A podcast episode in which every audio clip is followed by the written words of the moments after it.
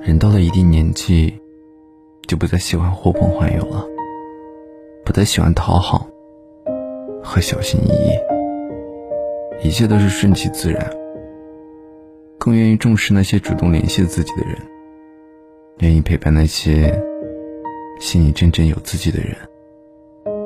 确实如此啊。如果说一个人每天跟你说早安、晚安。